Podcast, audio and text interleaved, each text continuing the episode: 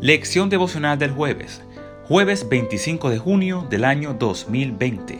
No dejes morir tus ideales. Aparta de mí la vanidad y la mentira. No me des pobreza ni riqueza.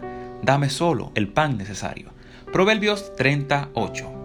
En la muerte de Anterio Cruz, el brillante escritor Carlos Fuentes, 1928-2012, narra la historia de un anciano que en su lecho de muerte y durante su último mediodía en este mundo, comienza a recordar su vida. Entonces, viene a su mente dos episodios que resumen su existencia. La de un revolucionario mexicano de nobles ideales que luchó y combatió con fiereza, pero que en el paso del tiempo dejó que la rapacidad y la codicia se apoderasen de su corazón, de modo que la corrupción acabó con los ideales de revolución, a tal punto que de su vida se fue la inspiración que le hacía luchar por su patria. Al final de su vida, este se pregunta si todo aquello por lo que peleó en su juventud valió la pena. ¿Acaso envejecen los ideales de un pueblo o de un individuo? Por supuesto que sí. También mengua su espiritualidad. De pronto, se pierden los ánimos de buscar a Dios y de entender sus caminos. Se acaban las ganas de proclamar su palabra y obedecer su voluntad. Ahora se experimenta un cansancio, un hartazo, un fastidio de buscar lo espiritual. La presencia de Dios se convierte en una carga y lo que debería ser alegría y satisfacción espiritual se desviene en molestias prácticas que ya no producen antaños. La renovación de ideales, así como la comprensión, es fundamental para que los ánimos de una persona se mantengan firmes, con actitudes lonzaras y con creencias en el futuro.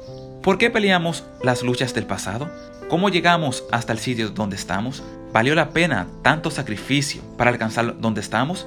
¿En qué punto estamos desde aquella vez que iniciamos a la conquista de una vida mejor? Un cristiano debe saber renovar sus ideales y brindar una actitud fresca y propia a lo espiritual. Eso fortalece nuestra alma. Eso fortalece las esperanzas, la ilusión de un futuro mejor y el deseo de alcanzar nuevos desafíos, rasgos propios de la gente joven.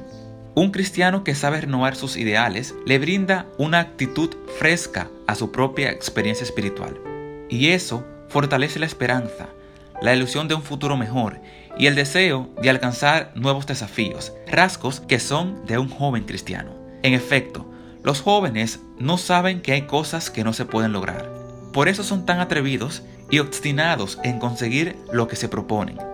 Y es así como cristalizan los grandes sueños de los pueblos. No dejes morir tus ideales.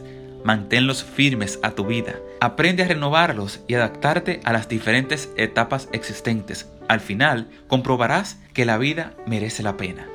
Esto fue la lección devocional del jueves, jueves 25 de junio del año 2020.